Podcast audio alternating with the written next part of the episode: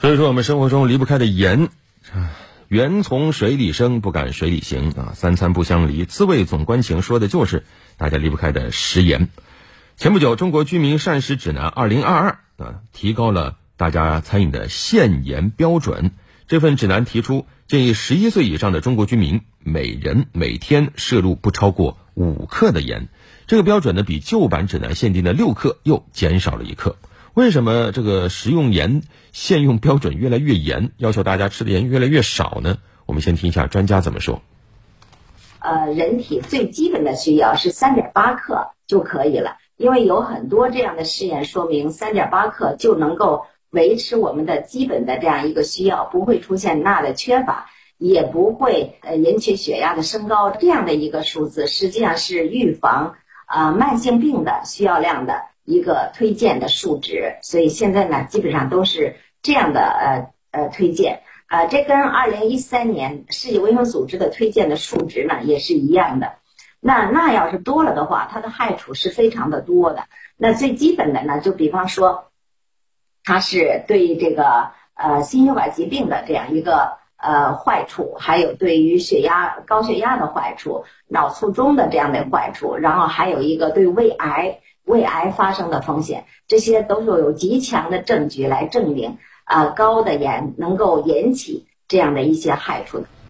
嗯，那有人就觉得，既然每天的食盐推荐量不大于五克，那我就每天拿出小于五克的盐做饭的时候不超标不就行了吗？其实啊，膳食指南中的推荐量包含我们日常食物中所有摄入的盐，像调味品、零食、主食、饮料等，不光是做饭放的盐。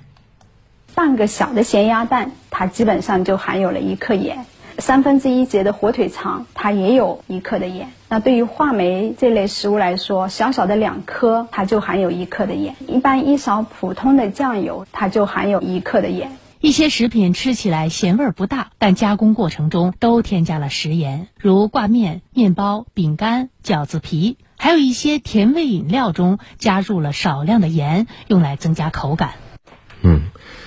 呃，买东西的时候呢，尤其买这种包装食品啊，注意看一下成分表。其实里面往往都会写清楚这个钠的含量。我们可以通过钠的含量来估算一下这种食品的含盐量，因为一克钠大概相当于两点五克盐。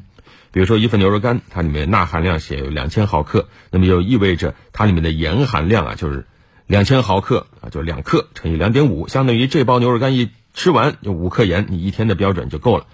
所以呢，挑选食品的时候，大家都看一下成分表。如果这个成分表写这个食品呢，每百克里钠含量大于等于八百毫克的话，那就是典型的高盐食品，尽量少吃。是的，我们生活当中常见的有加碘盐、低钠盐，那么该怎么样选择呢？据了解，我国的食盐加碘是因为大部分地区不是高碘地区，需要补充碘元素，而加入食盐中是最经济有效的措施，因此普通人使用碘盐就可以了。而低钠盐是用钾盐代替钠盐，那么这两种盐该怎么样选择呢？我们继续来听专家怎么说。中国居民补碘的指南也是号召大家呃摄入这样一个加碘盐的，特别是一些个孕妇啊、怀孕的时候，还有哺乳期、婴幼儿、呃儿童青少年这些呢，都应该在这个碘的这个方面呢加以注意，因为我们碘实际上是非常容易缺乏的，除了这个。呃，沿海的城市除外哈，就是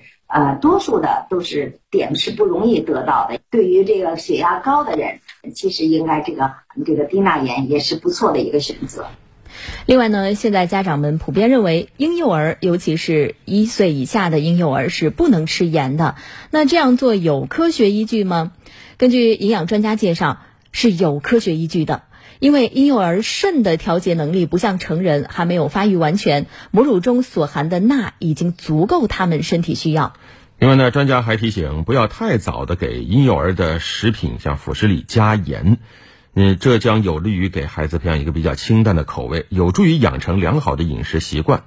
那么，多了解一下关于您饮食里的盐啊，提醒自己合理限盐。